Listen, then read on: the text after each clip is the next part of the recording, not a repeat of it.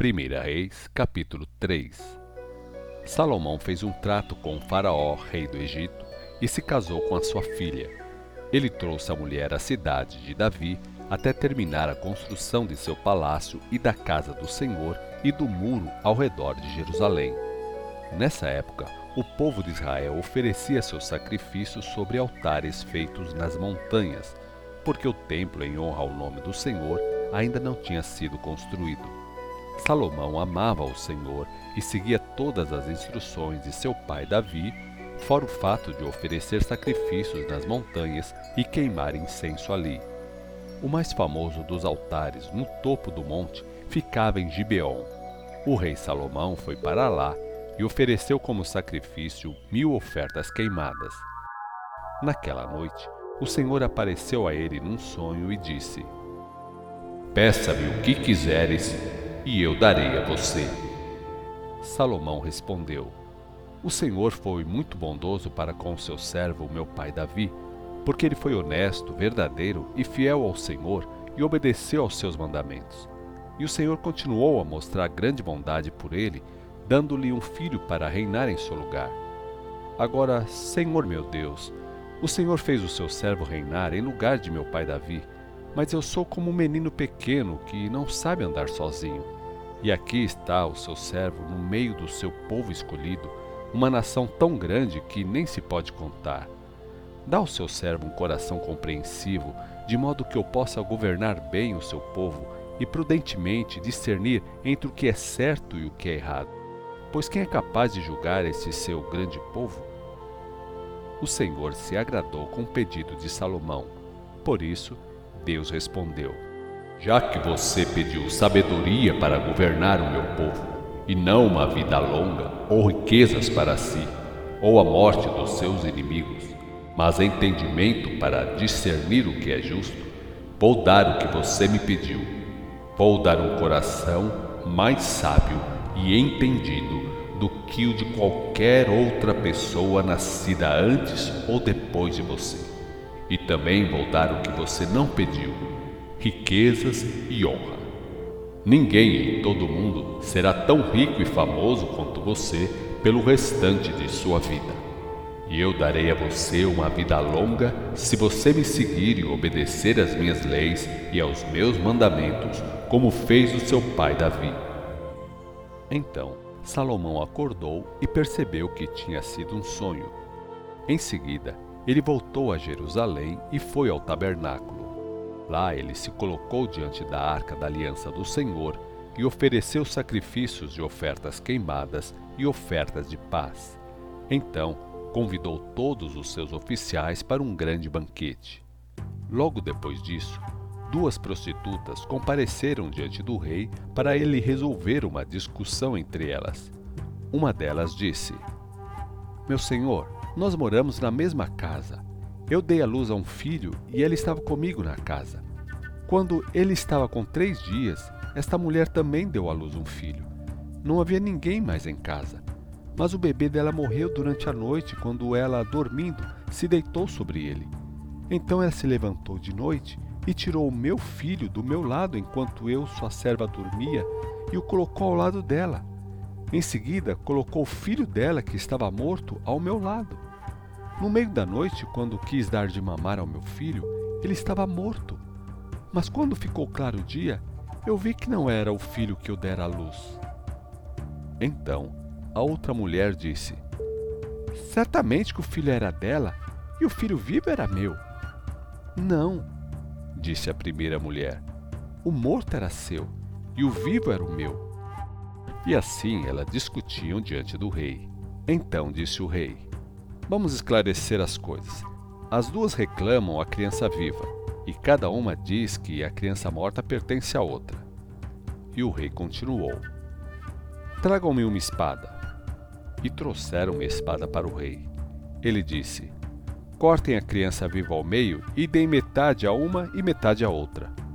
A mulher, que realmente era mãe da criança e que amava muito seu filho, clamou: Oh, não, meu senhor! Dê a ela a criança viva, não mate o menino. A outra mulher, porém, dizia: Muito bem, ele não será nem seu nem meu, Divida o menino entre nós duas. Então o rei disse: Deem a criança à mulher que deseja que ele viva, pois ela é a mãe. A notícia da decisão do rei se espalhou depressa por todo o país e todas as pessoas ficaram admiradas e passaram a respeitá-lo porque reconheceram a grande sabedoria que Deus tinha dado a Salomão para fazer justiça. 1 Reis, capítulo 4 Salomão foi rei sobre todo o povo de Israel. Estes foram seus principais assessores. Azarias, filho de Zadok, era o sumo sacerdote. Elioref e Aías, filhos de Cissa, eram secretários. Josafá, filho de Ailude, era quem escrevia a história dos acontecimentos e era encarregado dos arquivos. Benaia, filho de Joiada, era o comandante do exército. Zadok e Abiatar eram sacerdotes. Azarias, filho de Natã, cuidava dos negócios do governo e era o chefe dos administradores dos distritos. Zabude, filho de Natã, era o sacerdote conselheiro pessoal do rei. Aizar era o encarregado geral do palácio. Adonirão, filho de Abidá, era o encarregado dos trabalhos forçados. Salomão também nomeou doze administradores distritais responsáveis por trazer alimento do povo para o rei e o seu palácio. Cada um deles fornecia mantimentos durante um mês do ano. Estes são os nomes dos doze administradores e dos seus distritos. Ben-Ur, da região montanhosa de Efraim, Ben-Dequer, em Macás, Salbim, Bet-Semes, Elon e Bet-Anã. Ben-Rezede, em Arubote, Socó e toda a terra de Éfer.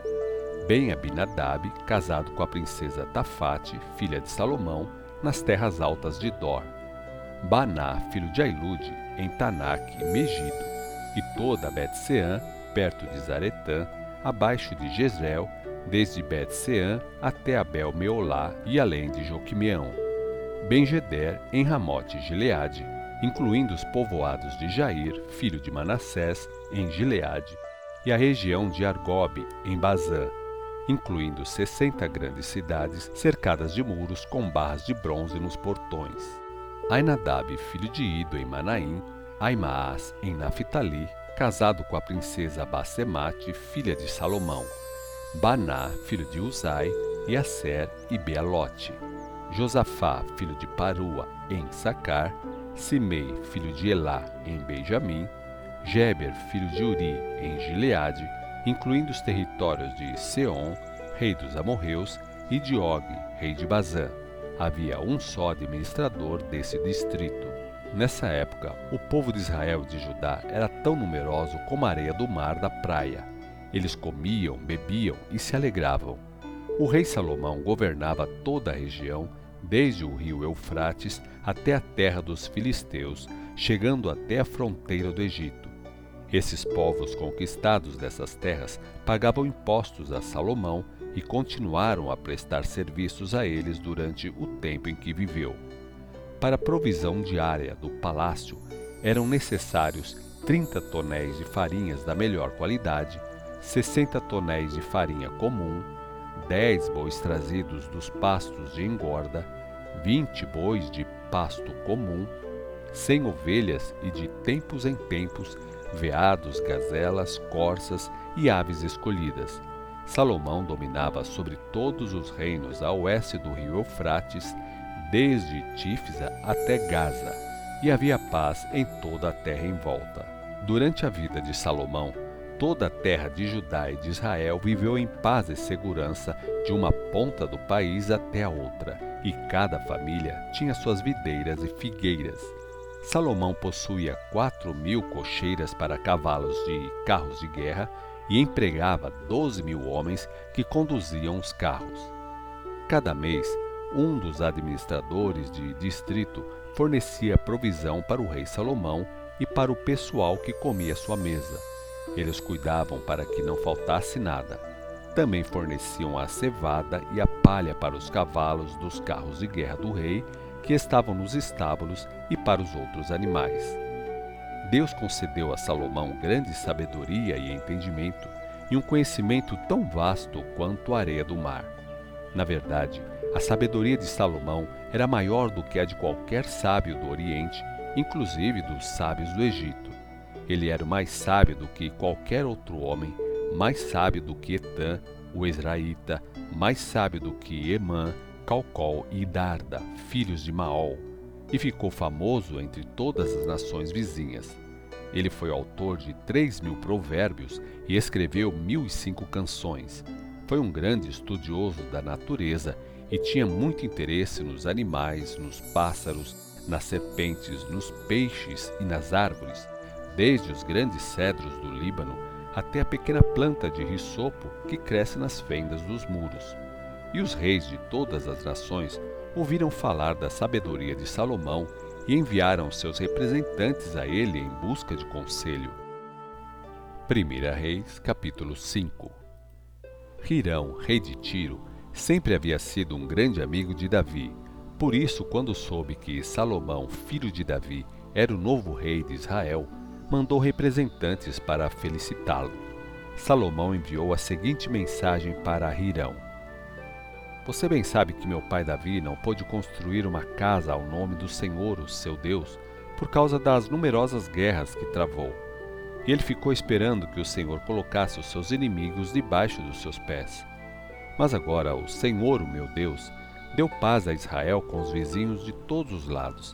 Não tenho inimigos estrangeiros, nem revoltas dentro do país.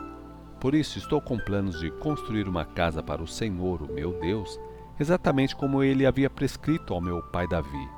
O seu filho, a quem eu colocarei no seu trono, construirá uma casa em honra ao meu nome. Agora eu lhe peço que me ajude com este projeto. Peço que seus homens cortem para mim cedros do Líbano e mandarei meus homens para trabalharem ao lado deles, e pagarei os seus homens o salário que você me pedir, pois, como você bem sabe, ninguém em Israel corta madeira como vocês, sidônios. Hirão ficou muito contente com a mensagem de Salomão e disse: Louvado seja o Senhor, pois deu a Davi um filho sábio para ser rei do grande povo de Israel. Então, ele mandou a seguinte resposta a Salomão: Recebi a sua mensagem e vou fazer conforme seu pedido no que se refere à madeira. Posso fornecer madeira de cedro e de pinho. Meus homens trarão as toras das montanhas do Líbano até o mar Mediterrâneo e farão jangadas delas. Essas toras em forma de jangada irão flutuando ao longo da costa até que você indicar. Depois desmancharemos as jangadas e lhe entregaremos a madeira. Você pode me pagar com alimento para minha casa.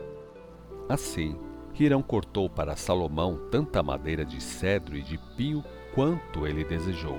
E como pagamento, Salomão mandou a ele cada ano vinte mil tonéis de trigo para sustento de sua casa e vinte mil tonéis de azeite puro de oliva. O Senhor deu a Salomão grande sabedoria, exatamente como lhe havia prometido. Hirão e Salomão fizeram um tratado de paz.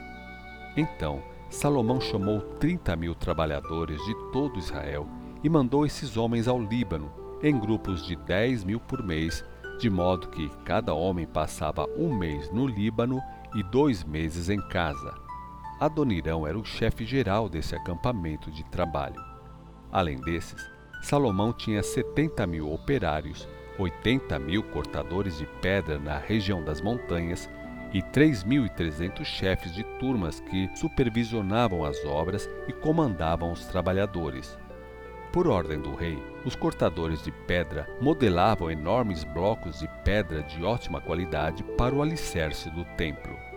Homens de Gebal ajudaram os construtores de Salomão e de Hirão no corte e preparo da madeira e também no preparo das pedras para a construção do templo. 1 Reis, capítulo 6 foi na primavera do quarto ano do reinado de Salomão que ele começou a construção do templo. Isso ocorreu 480 anos depois que o povo de Israel deixou a escravidão do Egito. O templo que o rei Salomão construiu para o Senhor media 27 metros de comprimento, 9 metros de largura e 12 metros e meio de altura. Na frente do templo havia uma entrada especial do santuário que media nove metros de largura e avançava quatro metros e meio à frente do templo. De ponta a ponta havia janelas estreitas. Nos dois lados do templo, foram construídos quartos que davam de frente para os muros de fora. Cercavam o santuário e o lugar santíssimo. Esses quartos eram de três andares. O andar de baixo media 2 metros e 25 centímetros, o segundo andar media 2 metros e 70 centímetros e o andar de cima media 3 metros e 15 centímetros. Os quartos estavam ligados às paredes do templo, de modo que não fosse necessário perfurar as paredes com as vigas. As pedras usadas na construção do templo eram preparadas na própria pedreira, de modo que toda a estrutura do templo foi construída sem que se houvesse o som de martelo, de machado ou de qualquer outra ferramenta no local da construção. A entrada para o andar de baixo desses cômodos laterais ficava pelo lado direito do templo, e havia uma escada que subia para o segundo andar e outra escada que ia do segundo para o terceiro andar. Depois de acabada a construção do templo, Salomão revestiu tudo com chapas de madeira de cedro, incluindo as vigas e as colunas. Havia uma construção anexa em cada lado do edifício, ligada às paredes do templo por madeira de cedro. Cada andar dessa construção anexa media 2 metros e 25 centímetros de altura. Então, o Senhor mandou esta mensagem a Salomão com respeito ao templo que ele estava construindo. Quanto a este templo que você está construindo, se você seguir todos os meus mandamentos e as minhas instruções, cumprirei o que disse a seu pai Davi. Morarei no meio dos israelitas e nunca abandonarei Israel, o meu povo. E assim, Salomão terminou a construção do templo. Todo o interior, desde o chão até o teto, foi forrado com tábuas de madeira de cedro, e o soalho do templo foi feito com tábuas de pinho. A sala interior, situada na parte de trás do templo, media nove metros. Salomão fez uma divisão com tábuas de cedro, desde o soalho até o teto esse era o santuário interno, ou seja, o lugar santíssimo. O resto do templo, o lugar santo, media 18 metros e 30 centímetros de comprimento. Todo o interior do templo era de cedro que cobria totalmente as paredes de pedra e estava entalhado com desenhos de botões e flores abertas. Ele preparou o santuário interno onde foi colocada a arca da aliança do Senhor. Esse santuário interno media 9 metros de comprimento, 9 metros de largura e 9 metros de altura. As paredes e o teto desse lugar santo estavam cobertos de ouro puro, e Salomão fez um altar revestido com tábuas de cedro. Depois ele cobriu com ouro puro o interior do restante do templo, incluindo o altar de cedro, e fez correntes de ouro para proteger a entrada do lugar santíssimo. Também revestiu de ouro todo o interior do templo e também o altar que pertencia ao santuário interno. No santuário interno, o lugar santíssimo, Salomão esculpiu dois querubins, feitos de madeira de oliveira, cada um medindo quatro metros e meio de altura. Cada querubim tinha duas asas e cada asa media dois metros e vinte e cinco centímetros de comprimento quatro metros e meio da ponta de uma asa até a outra, os dois querubins tinham a mesma medida e a mesma forma. A altura de cada querubim era de quatro metros e meio. Os dois querubins foram colocados no lugar santíssimo. Eles estavam com as asas estendidas, de maneira que a asa de um tocava numa parede e a asa do outro tocava outra parede. As suas outras asas encostavam uma na outra no meio da sala. Ele cobriu os dois querubins com ouro. Figuras de querubins, de palmeira e de flores abertas foram gravadas em todas as paredes internas e externas das duas salas do templo. Salomão também revestiu o soalho das duas salas com ouro. As portas que davam entrada para o santuário interno eram de madeira de oliveira, com batentes de cinco lados, e nas duas portas de madeira de oliveira estavam esculpidos querubins, palmeiras e flores abertas, tudo coberto com ouro. Depois, ele fez os pilares de quatro lados de madeira de oliveira para a entrada do templo. Fez também duas portas de madeira de pinho, cada porta com duas folhas presas por dobradiças. Nessas portas havia figuras de querubins, de palmeiras e de flores abertas, cuidadosamente revestidas de ouro. A parede do pátio interno tinha três camadas de pedras cortadas e uma camada de vigas de cedro. O alicerce do templo do Senhor foi assentado perto do mês de maio, no quarto ano do reinado de Salomão. A construção toda foi completada em cada detalhe de acordo com as suas especificações no mês de novembro do décimo primeiro ano do seu reinado. Salomão levou sete anos para construir o templo.